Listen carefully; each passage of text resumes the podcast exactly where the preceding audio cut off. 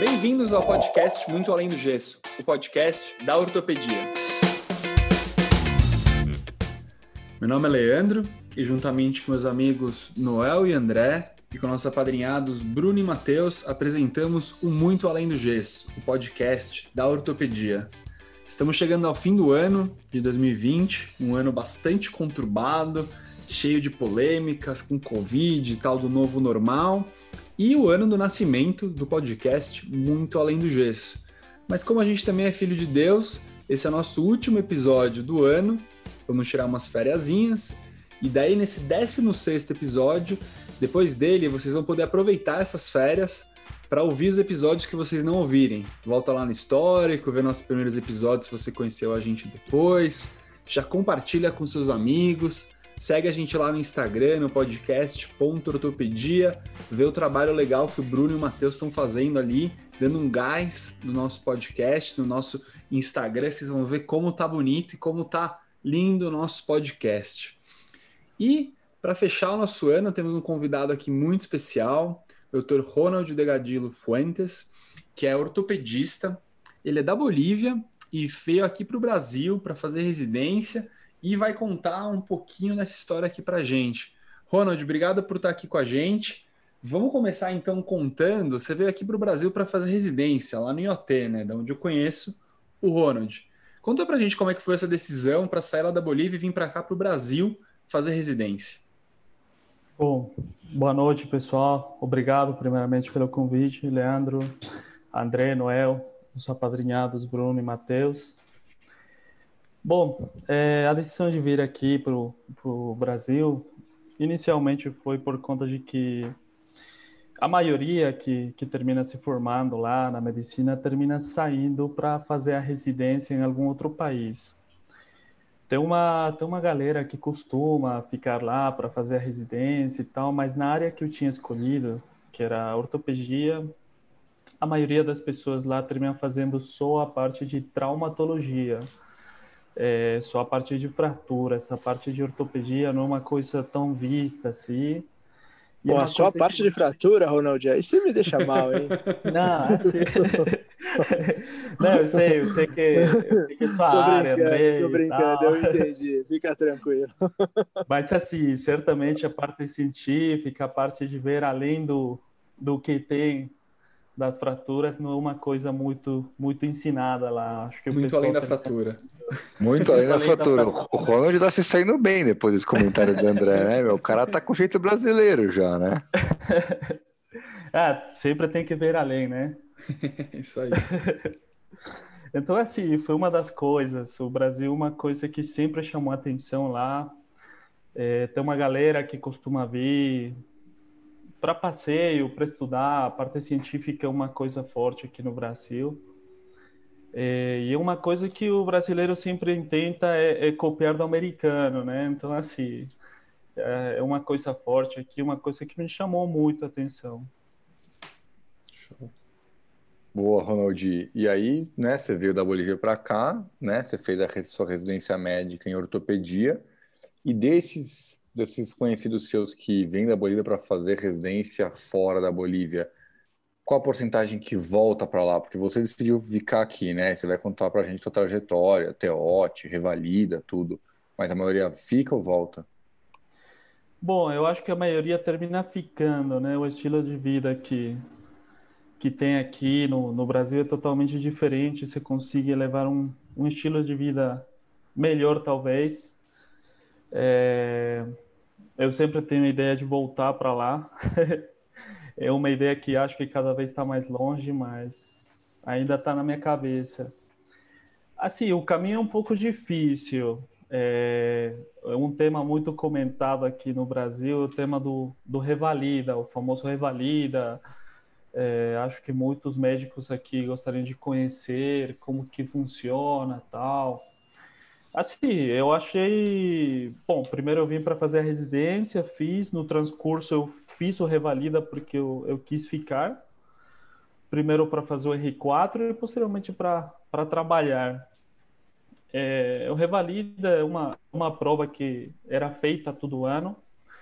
Eu sei que esse ano foi feita novamente depois de dois ou três anos. tinha parado de fazer a prova e esse ano voltou. É, sinceramente, eu achei uma prova muito justa.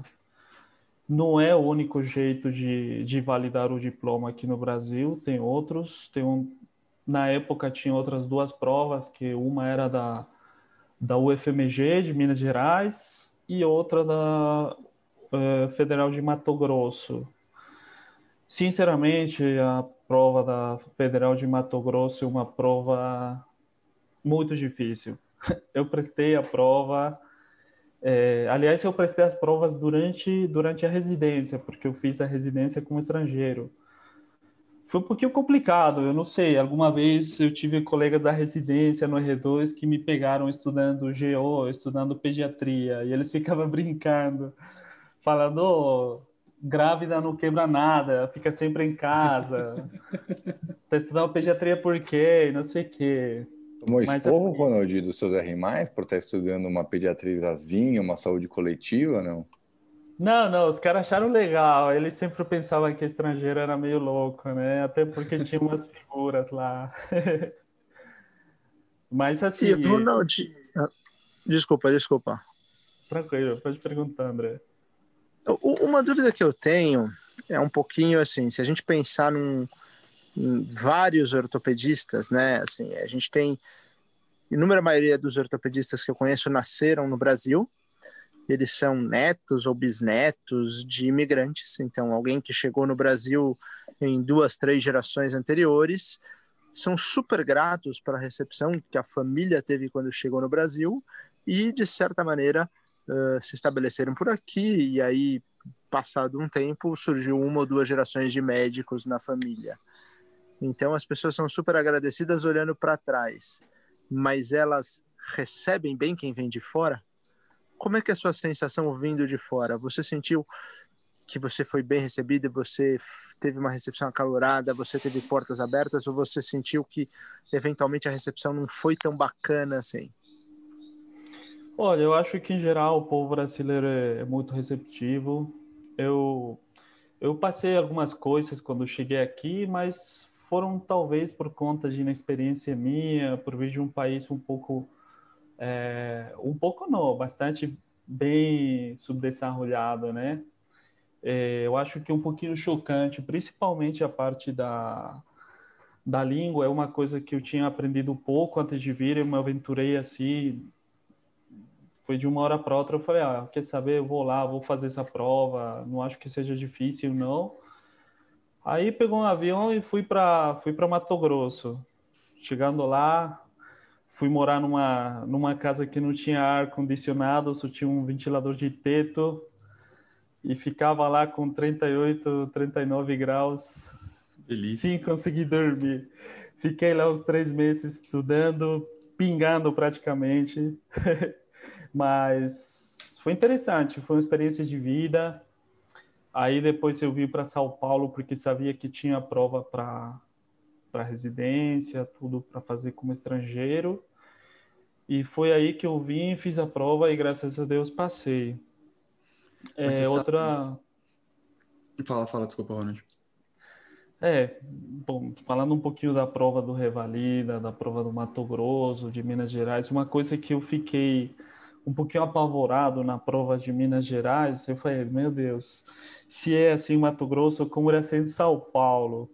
Porque eu prestei a prova de revalidação lá de Mato Grosso e tinha uma pergunta que até agora eu faço para os anestesistas quando eu vejo. Falou, você já viu hipertermia maligna?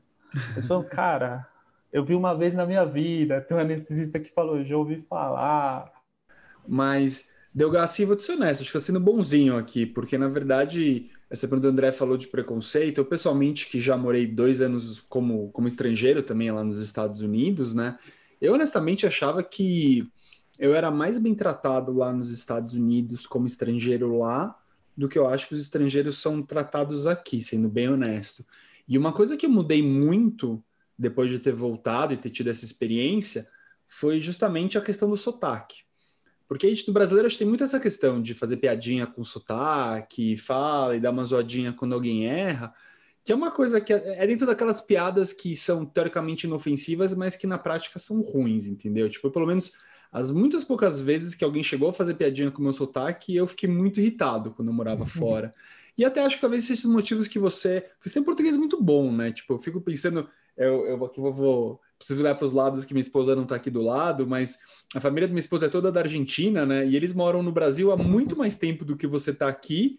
E eles têm um português muito pior do que o seu, assim. Eles falam aquele portunhol para não dizer que é um espanhol meio, meio misturado, entendeu? Então, acho que talvez até essa questão do preconceito seja essa questão um pouco do, do sotaque, que você tem um português muito bom, então isso acho que isso facilita bastante para você, mas pode contar aqui para gente, teve alguma situação dessas que você ficou mais bravo, assim, em termos de alguém fazer uma piada, alguma coisa? Ah, já, já. Manda fiquei, real, Ronald, manda real, vai. Não tem ninguém escutando, manda real, vai. só, verdade, só aqui entre nós, Ronald. Não, já fiquei, já fiquei bravo, já, já briguei verbalmente com alguns amigos meus, alguns colegas por conta disso. Mas assim, eu sempre levei na, sempre levei tranquilo essa parte, tudo, até porque ninguém fez uma piada do mal para mim. Mas, mas vou, vou te fazer uma outra pergunta. Quando você vê oportunidade, você acha que talvez o sotaque, assim, eu preciso te elogiar, porque realmente aquilo que o Leandro falou é perfeito. O seu sotaque é muito bom, é muito discreto. A gente percebe que você se empenhou nisso. Mas você acha que você teria mais oportunidade se tivesse nascido no Brasil?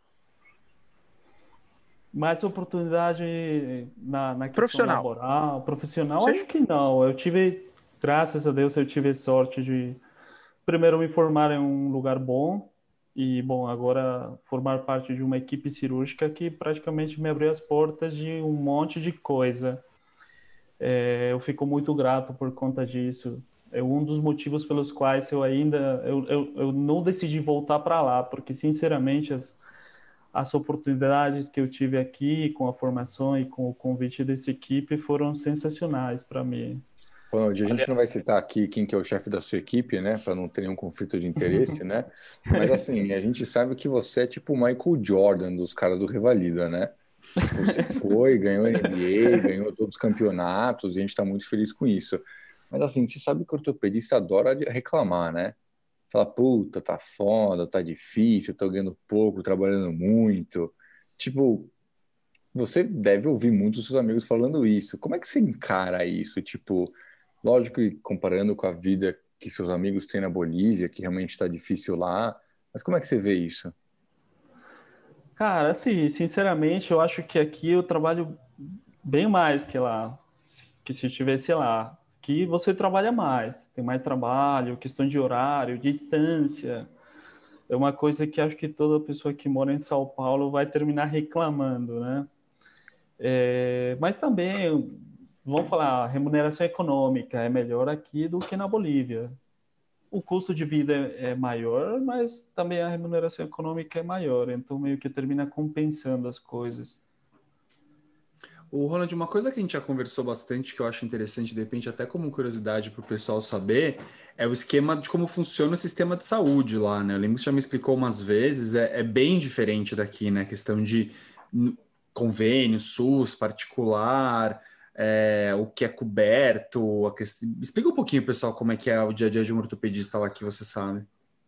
Bom, todas as pessoas quem eu falei aqui acharam meio bizarro o sistema de saúde lá, porque realmente não tem SUS. Agora tem um SUS meia boca. Sei lá, se por exemplo você não tem um, um seguro de saúde, você quebrar a perna, termina indo para o hospital, é, você tem que comprar o um material para ser operado, placa, os parafusos, e o governo termina meio que cobrindo a parte do, da internação, centro cirúrgico, essas coisas. Tem uma galera que não quer pagar essa placa, às vezes parafusos, o hospital termina pedindo, te operando. Tem uma galera que fica internado 30, 40 dias, está de alta mais de 20 dias e fala, não, não tenho dinheiro e tal. Aí termina meio que sendo chutado do hospital para internar outro paciente. E eu lembro que você me contou também que o pessoal tem, tem os próprios ortopedistas têm alguns materiais, andam com umas caixas cirúrgicas no carro, né? Umas coisas meio diferentes, não é? Olha, é um, é um negócio interessante. Eu tive a oportunidade de trabalhar antes de vir para cá com um ortopedista que, que me levou para o lado da ortopedia. Eu agora que eu trabalho e vejo como funciona aqui, eu falo, meu Deus. Eu lembro uma vez uma cirurgia que ele, que ele, ele teve de uma, uma sueca que foi fazer parapente lá na Bolívia. Ela foi, foi inventar de fazer um negócio muito. Que ideia, hein, Ronaldinho? Ela é, que ideia. Pensa, pensa lá o que aconteceu. Obviamente, a mulher caiu e terminou detonando o tornozelo. Ela foi parar no hospital, né? Ele foi chamado, ele me ligou, fui lá e falou: Cara, essa mulher precisa colocar um fixador externo. Ligou para duas empresas, não tinha fixador externo. Ele tinha se formado no México e falou: Cara, vamos lá no carro. Eu fui lá no carro com ele e tal. Na hora que abriu o porta-malha, ele tinha uns pinos de chance e tinha umas peças de fixador externo e falou: pega esse aí, esse aí, esse aí, esse aí. Acho que já dá para montar. Aí levamos na CME, esterilizou e, bom, quatro horas depois, a gente estava botando o fixador externo na, na mulher. Do porta-mala para o tornozelo. Exatamente. Olha. Cirurgia e, Ronald... muito bem paga, por sinal. Ronald, deixa eu te fazer uma pergunta. O Brasil, talvez, lógico, dentro da América Latina, talvez traga dificuldade da língua, mas Quais são os países que você eventualmente pensou em ir ou que as pessoas pensam em ir da América Latina? Porque a gente entende que talvez seja uma liderança regional, mas quais são os outros? Dentro da América Latina, sem dúvida, é Brasil, Chile e Argentina. Acho que os três países meio que terminam competindo com essa parte aí de, de escolha.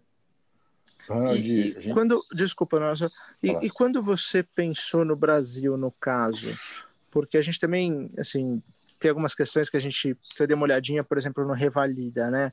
Eu não sei se esse dado está correto, mas a fonte que eu peguei é que mais ou menos dois terços dos médicos que fazem o Revalida são brasileiros que estudaram fora, de certa maneira, talvez pensando em voltarem. É, qual que é mais fácil vir? Por que você escolheu o Brasil? Uh, pensando que talvez Argentina e Chile a língua seja uma barreira menos, enfim, como é que você enxerga tudo isso? Olha, eu sempre, eu sempre gostei do Brasil, André. Sempre pensei, ó, eu vou me, eu quero me formar lá, eu quero fazer minha residência lá e depois voltar. Eu, você sempre vai se espelhar em alguém, né? E tem tem pessoas lá na Bolívia que terminaram se formando no Brasil, pessoas que se formaram na Argentina e pessoas que se formaram é, no Chile. E no final das contas, as pessoas que eu vi que foram formadas aqui no Brasil, na Santa Casa, Santa Marcelina, etc., eram pessoas muito bem formadas, então foi uma coisa que influenciou bastante a escolha do país. Como é que você vê esses brasileiros que prestam revalida, os estrangeiros que estão prestando revalida? Não sei se você teve algum contato com o pessoal, às vezes por você ser um modelo para eles, ou você teve algum contato? Você acha que tem muita diferença? Olha, nos hospitais já tem, já teve enfermeiro, já teve enfermeira, já teve um monte de pessoas me perguntando isso, pessoas que inclusive eu lembro um enfermeiro do, do HC me falando, cara, estou poupando dinheiro para ir para Bolívia, me formar médico e depois voltar aqui, fazer revalida e virar médico. É, eu sempre passei as dicas, você tem que fazer isso, tem que escolher bem a faculdade que vai se formar, porque, sinceramente, depois do, da, do exemplo do, do fixador externo, vocês imaginam que tem faculdade faculdade também lá. É, já eu, eu, lembro uma vez conversando com, com, um brasileiro lá na Bolívia, na minha cidade, falando, cara, eu, puta, eu passei eu passei farmaco porque eu di de presente uma garrafa de uísque pro, pro docente. Eu falei, cara, como assim? Você está estudando onde? É, mas, enfim, tem, tem faculdades boas e tem faculdades ruins. Tem... E, assim, tem gente que vai realmente para estudar. Eu conheço muito brasileiro lá que estudava para caramba. Estudava muito.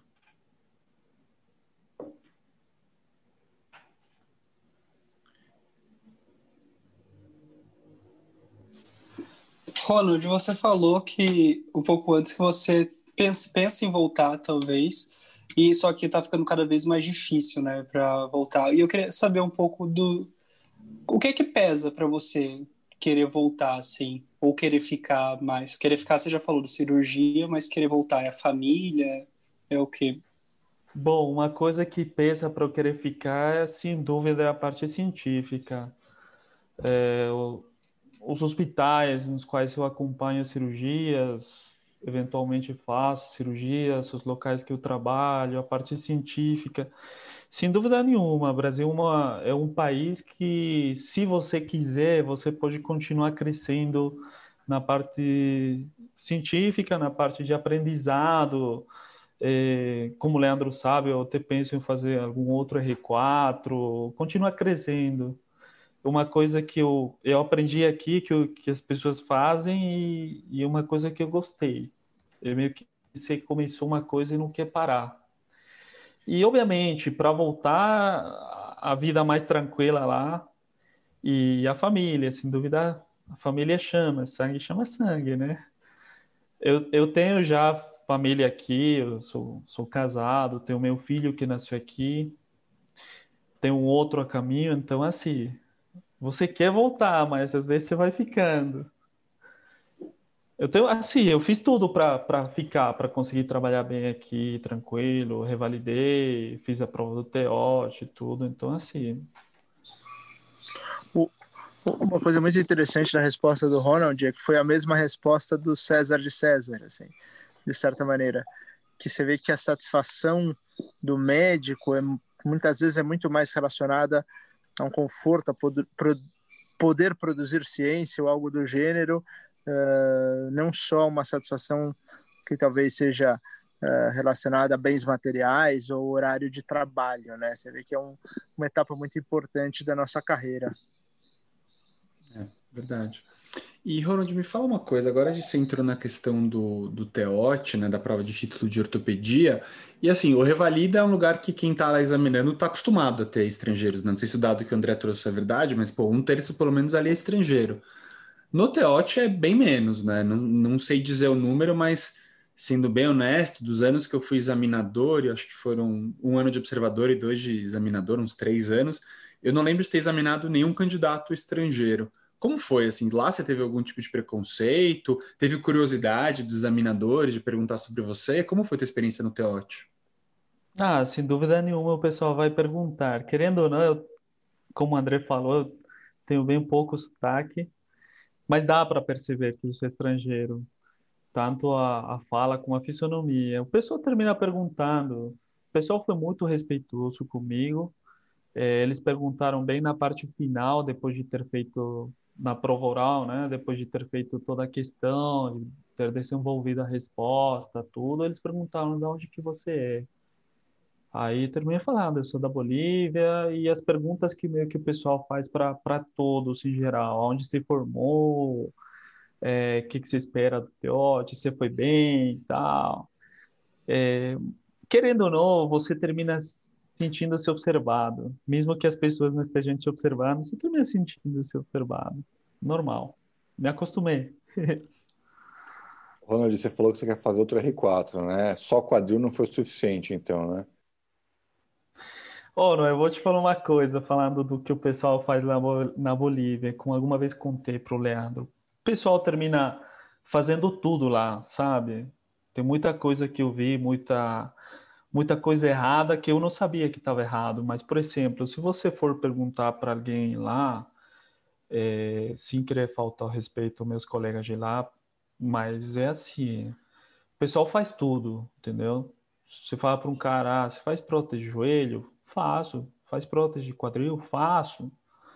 Você faz artroscopia de joelho? Faço. Tipo, o pessoal faz tudo. Não é que nem aqui. Aqui o pessoal termina a residência, faz um R4 e termina se abocando na parte de só quadril, só joelho, só pé, só mão.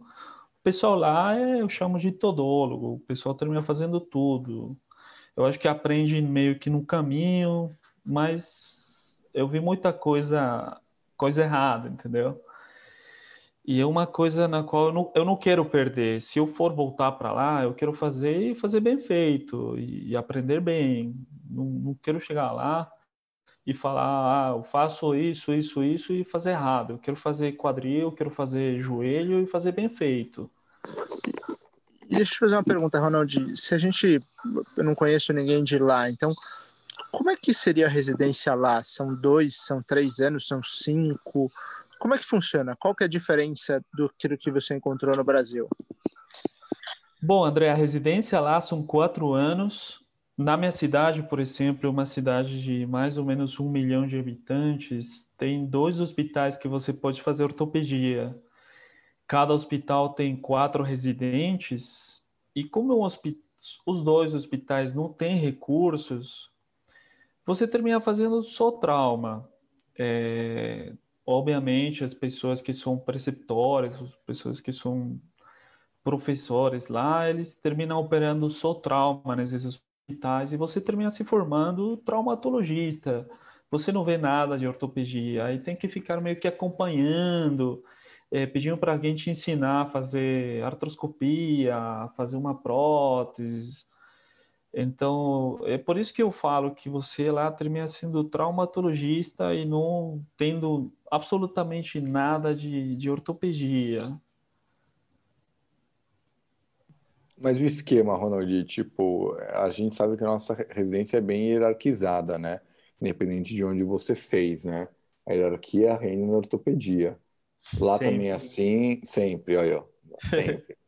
Lá também é assim, também rola esses bullying com os R-, às vezes saudáveis, às vezes não tão saudáveis. Não, eu pessoalmente eu sou uma pessoa que gosta de, de hierarquia e de, de bullying com R-. Eu acho que forma caráter. eu, eu aprendi isso no internato. Até porque, sinceramente, eu acho que a residência lá termina sendo um, um pouco mais puxada por conta disso, não pela parte científica e aprendizado, mas a hierarquia pesa bastante. É... Lá, na Bolívia, mais que aqui? Eu acho que sim, não é? Porque eu lembro, eu já, eu já vi, primeiro, lá o plantão da residência, Aqui você consegue se organizar, você sabe, ó, esse estágio eu tenho plantão na sexta, no domingo e mais dois feriados. Lá funciona um dia sim, um dia não, um dia sim, um dia não. O primeiro ano você está um dia de plantão, no outro não. Depois no outro você está assim, A, B, A, B, A, B. Você termina fazendo plantão no hospital. Você mora no hospital realmente. Isso no, nos primeiros dois anos. No terceiro e quarto o negócio vai, vai se acalmando. E ainda tem um plantão castigo, ainda tem um negócio, ah, você não vai almoçar, você não vai jantar, faça Caramba. isso, faça aquilo. Não sabia disso. Assim, você tem que. O R4, o R3 tem que gostar de você para você terminar bem o primeiro ano. E, Ronald, me diz uma coisa, e lá tem, tipo, como é que é? Tem bolsa? É uma bolsa que dá para o cara viver bem? Tem, tipo, que nem tem no Brasil aqui de dar plantão fora da residência para tirar um extra? Como funciona essa parte lá? Então, plantão não tem, não existe. Nem, nem quando você já acabou a residência, nada, não, não tem. Como é que os caras ganham dinheiro? Você não tem plantão, não tem no começo? Olha, a bolsa é para os dois primeiros colocados, são quatro por ano, então a bolsa é para os dois primeiros colocados, é um equivalente a uns R$ 1.500 de bolsa. Você mora no hospital, então vai sobrar a grana, né? As pessoas literalmente moram no hospital mesmo. Não, não morar no hospital, mas você tá um dia ah, tá. no plantão, outro não, um dia sim, um dia não. Peraí, o primeiro e o segundo ganham bolsa. O terceiro e o quarto, tá bom, eles gastam um pouco porque moram no hospital. Mas, pô, vai tomar uma coxinha ali, tipo, como é que o cara faz? Ah, porque o cara te deixa comer, Noel, então você não tem a coxinha. É verdade. Eles te dão, eles te dão um problema, mas também te dão a solução. também te dão a solução. Exato. Olha, aqui, aqui vem a parte do papai e mamãe, né? Infelizmente, uma coisa que você vai continuar dependendo. Eu, eu lembro quando eu estava fazendo internato, tipo R3, R4, falam, pô, meu pai não mandou ainda a grana do mês e tal. Coisa meio difícil, meio complicada. Você começa a ganhar dinheiro só depois de formado mesmo, depois de terminar a residência. E lá faculdade, tem faculdade pública ou todas as faculdades são, paga, são pagas? Não, tem faculdade pública, tem faculdade pública, é, é uma por cada cidade. Uhum. É difícil se formar em faculdade pública.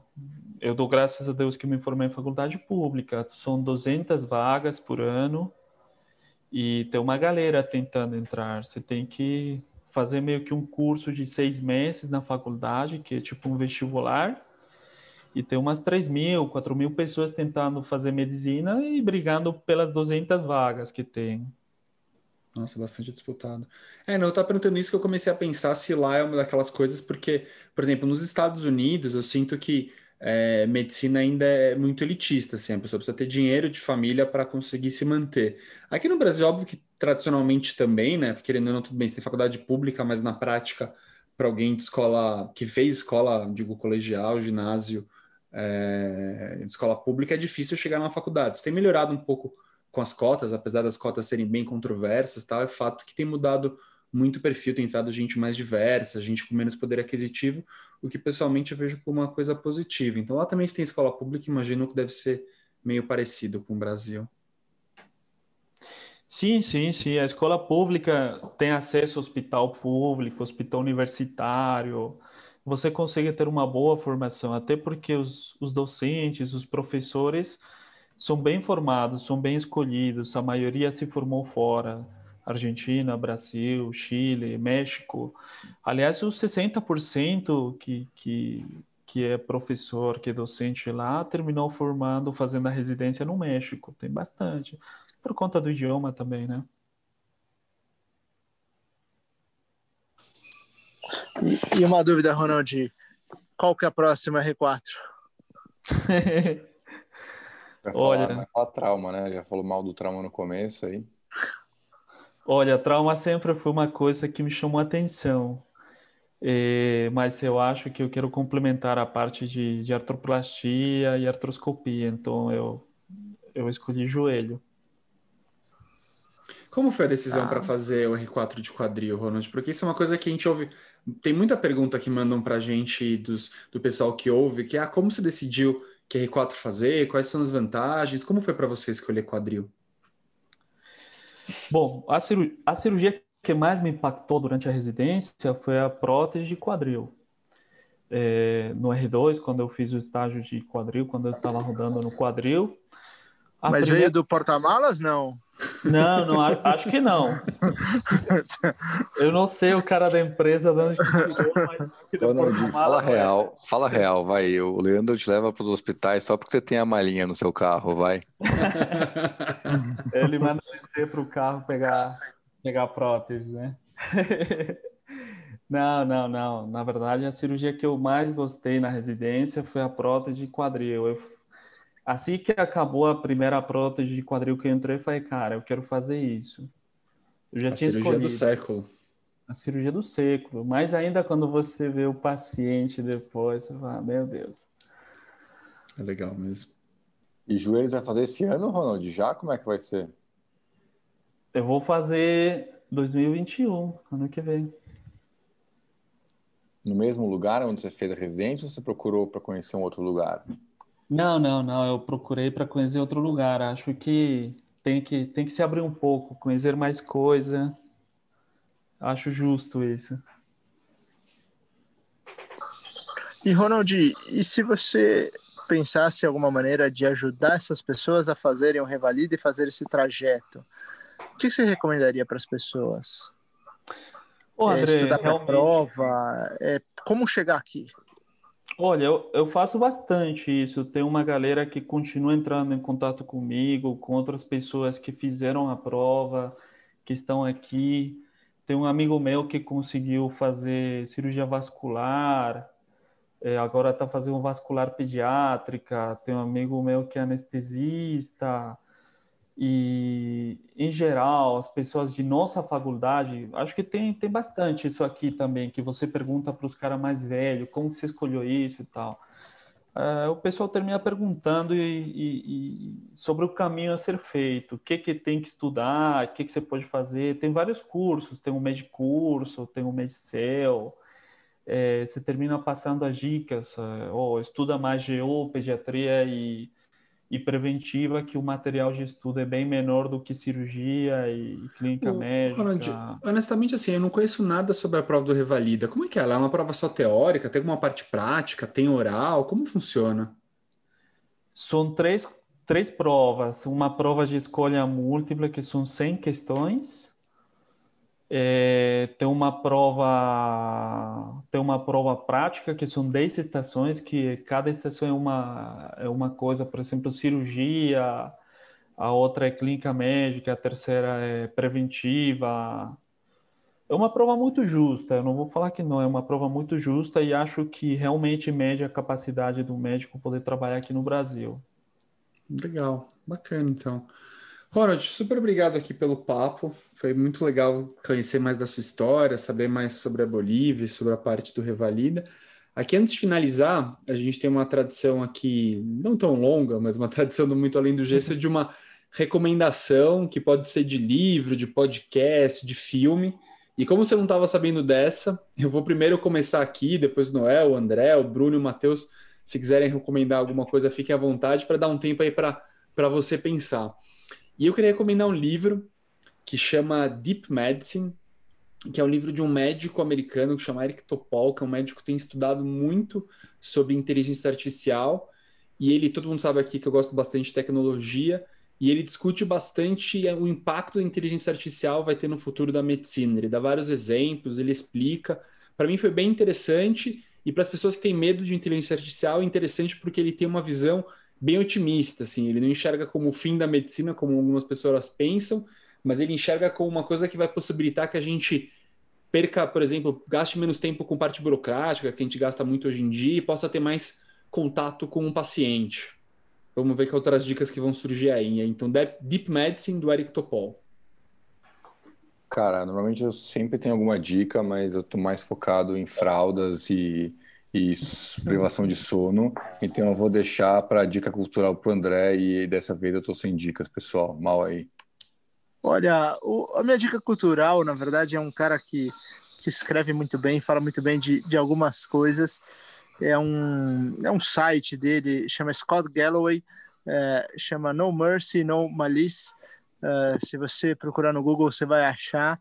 Inclusive, até encomendei um livro dele que ainda não chegou, que ainda não saiu o, a edição que vai vir para o Brasil, pós-corona, mas eu acho que tem muita coisa interessante, muita coisa relacionada uh, ao ensino superior. Então, acho que vale bastante a pena dar uma olhada nisso.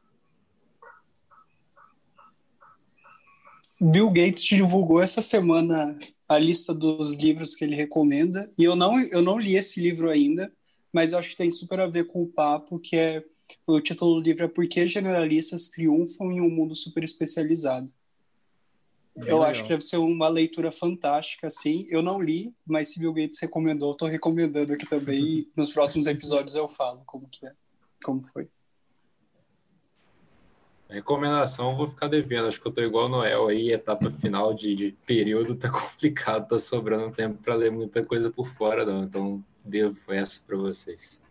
Ronald, deu tempo já, hein, meu? Agora tem que matar a bola, hein? Bom, bom, eu vou recomendar um livro que é bastante lido lá na Bolívia em geral, acho que na América Latina, chama As Veias Abertas da América Latina, é do Gabriel Garcia Marques, um livro muito bom para conhecer a parte cultural e a parte de política em geral da, da América Latina. Pô, legal, uma dica cultural com bastante cultura, hein? Eu gostei de ver, gostei de ver bastante conteúdo. Ronald, super obrigado. Eu queria abrir agora só para você divulgar suas mídias sociais, onde o pessoal pode procurar. Estou vendo que vai entrar um pessoal em contato aí querendo dicas do Revalida. E fica à vontade para falar as minhas palavras. Se tem alguma coisa que queria falar que você não falou, o microfone é seu. Bom, galera, obrigado aí pela oportunidade, pelo podcast. Achei muito, muito legal a conversa.